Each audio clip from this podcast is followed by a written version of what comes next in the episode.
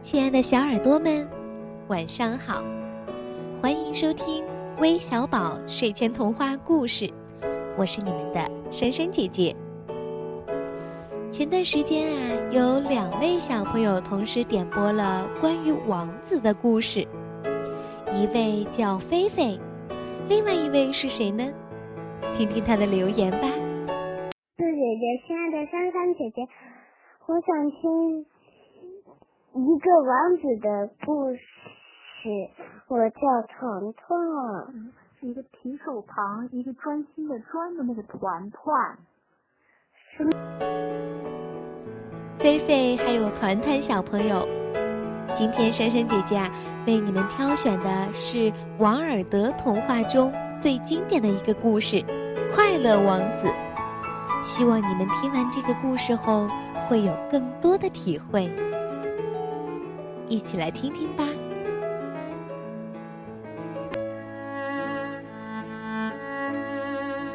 快乐王子的雕像在一根圆柱上面，高高的耸立在城市的上空。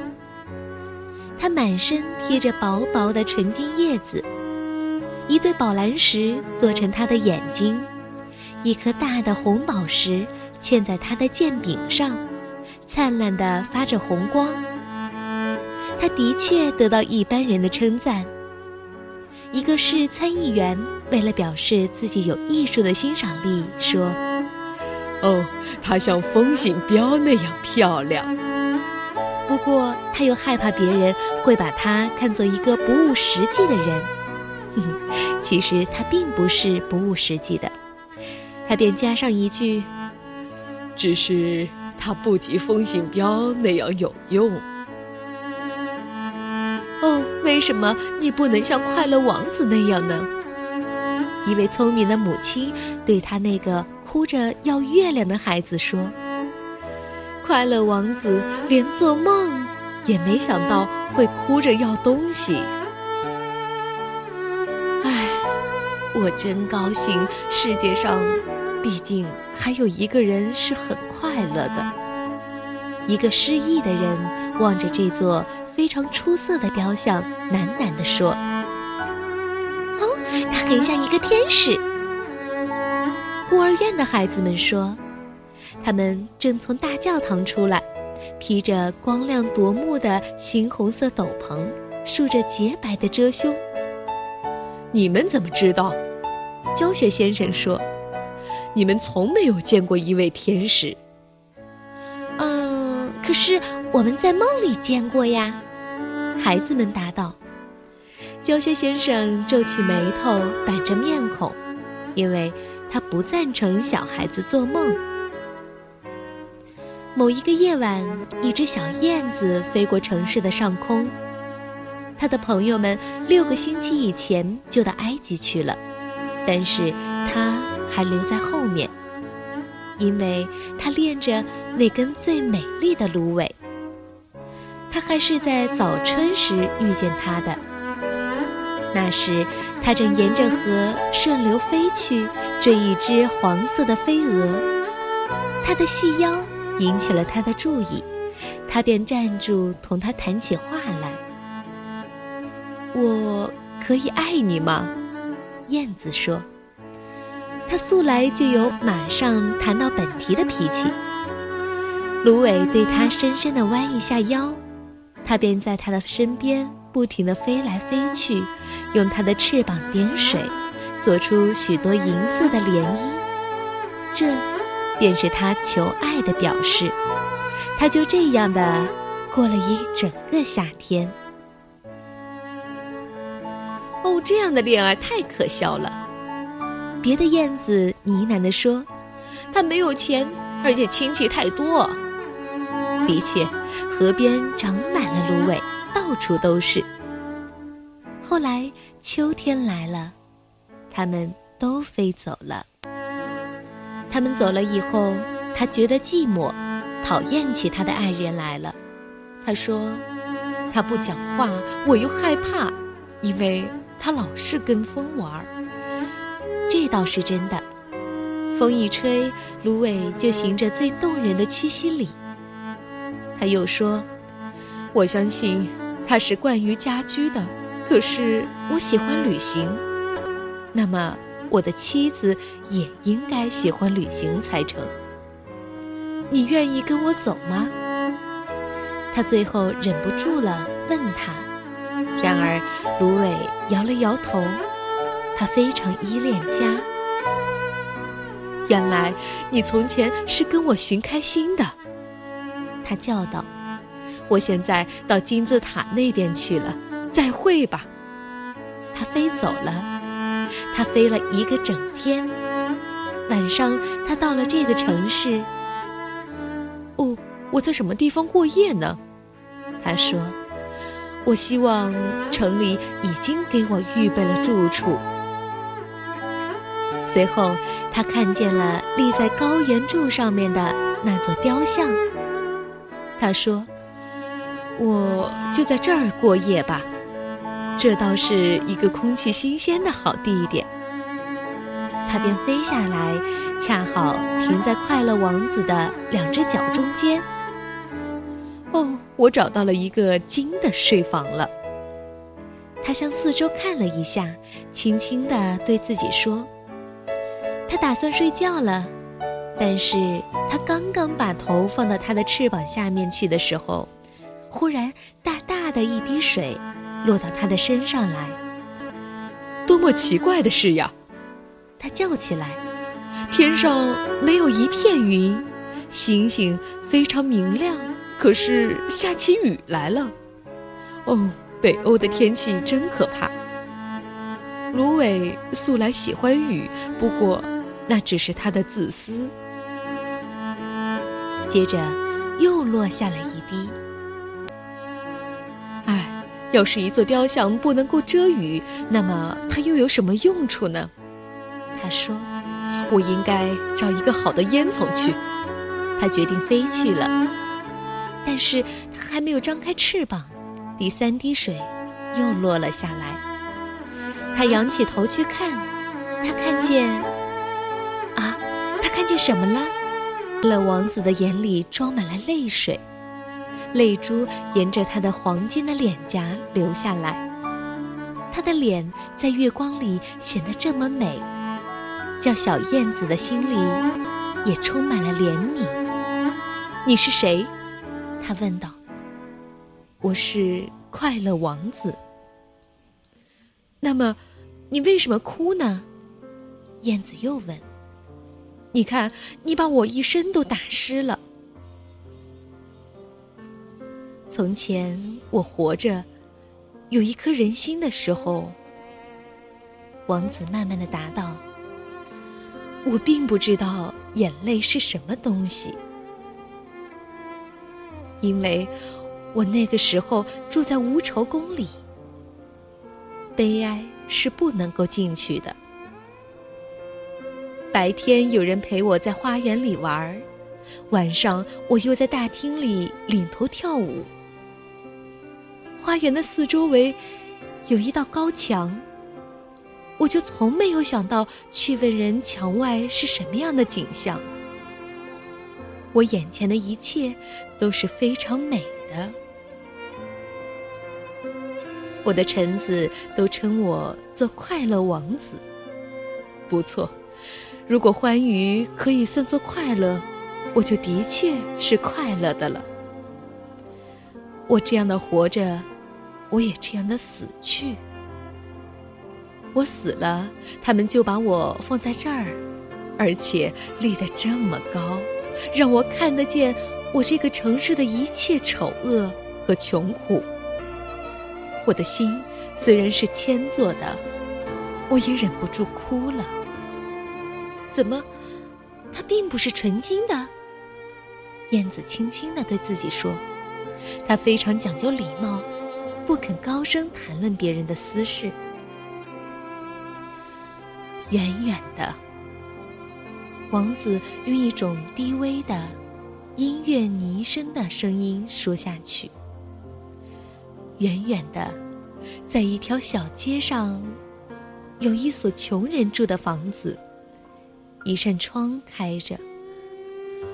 我看见窗内有一个妇人坐在桌子旁边，她的脸很瘦，又带病容。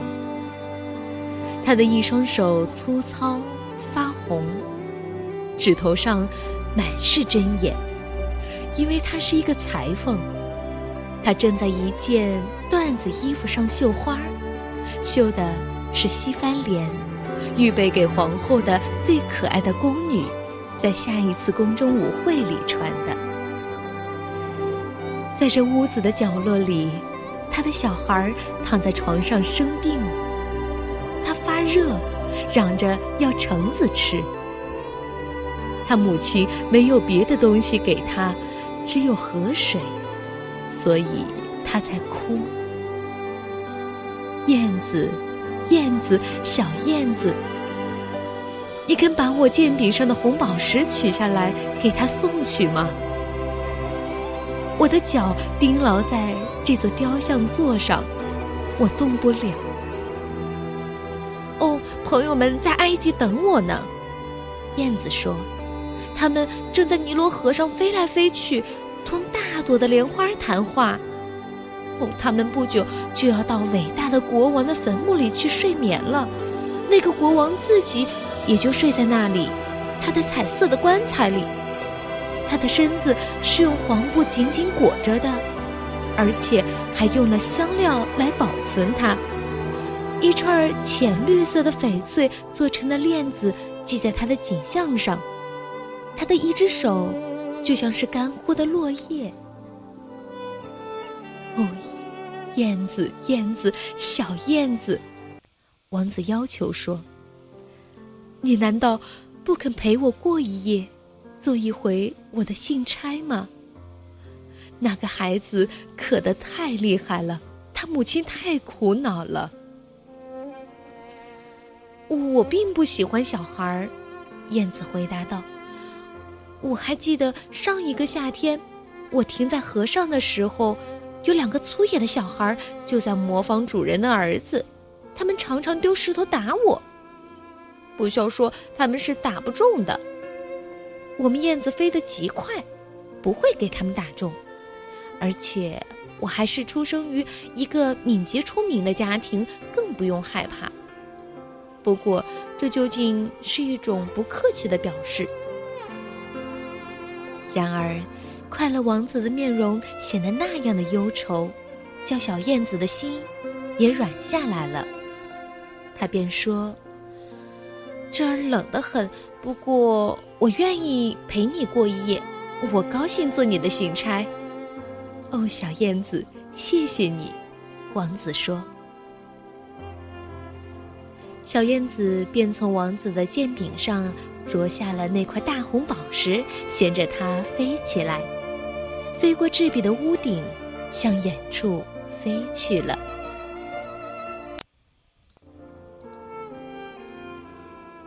他飞过大教堂的塔顶，看见那里的大理石的天使雕像。他飞过王宫，听见了跳舞的声音。一个美貌的少女同她的情人。正走到露台上来。你看，星星多么好，爱的魔力多么大。他对他说：“哦，我希望我的衣服早点送来，能赶得上舞会。我叫人在上面绣了西番莲花，可是那些女裁缝太懒了。”他飞过河面。看见挂在船轨上的无数的灯笼，他又飞过犹太村，看见一些年老的犹太人在那里做生意讲价钱，把钱放在铜天平上称着。最后，他到了那所穷人的屋子，朝里面看去，小孩正发着热在床上翻来覆去，母亲已经熟睡。因为他太疲倦了，他跳进窗里，把红宝石放在桌上，就放在妇人的针顶旁边。过后，他又轻轻地绕着床飞了一阵，用翅膀扇着小孩的前额。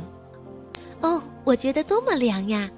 孩子说：“我一定好起来了。”他便沉沉的睡去了，他睡得很甜。燕子回到快乐王子那里，把他做过的事讲给王子听。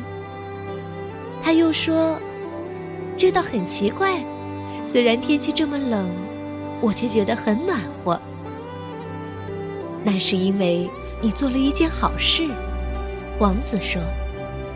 小燕子开始想起来。过后，它睡着了。它有这样一种习惯，只要一用思考，就会打瞌睡。天亮以后，他飞下河去洗了一个澡。一位勤学教授走过桥上，看见了，便说：“咦，真是一件少有的事儿啊！冬天里会有燕子。”他便写了一封讲这件事的长信，送给本地的报纸发表。每个人都引用这封信，尽管信里有那么多他们不能了解的句子。今晚我要到埃及去了，燕子说。他想到前途，心里非常高兴。他把城里所有的公共纪念物都参观过了。并且还在教堂的顶尖上坐了好一阵。不管他到什么地方，麻雀们都吱吱吱地叫着，而且互相说：“哦，这是一位多么显贵的生客呀！”因此，他们玩得非常高兴。月亮上升的时候，他飞回到快乐王子那里。他问道：“你在埃及有什么事要我办吗？”我就要动身了，燕子，燕子，小燕子，王子说：“你不肯陪我再过一夜吗？”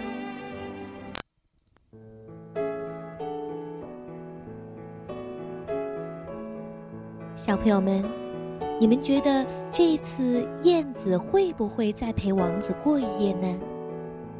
我们明天同一时间再为你讲述王尔德经典童话。快乐王子，我是你们的珊珊姐姐，咱们明天再见，晚安。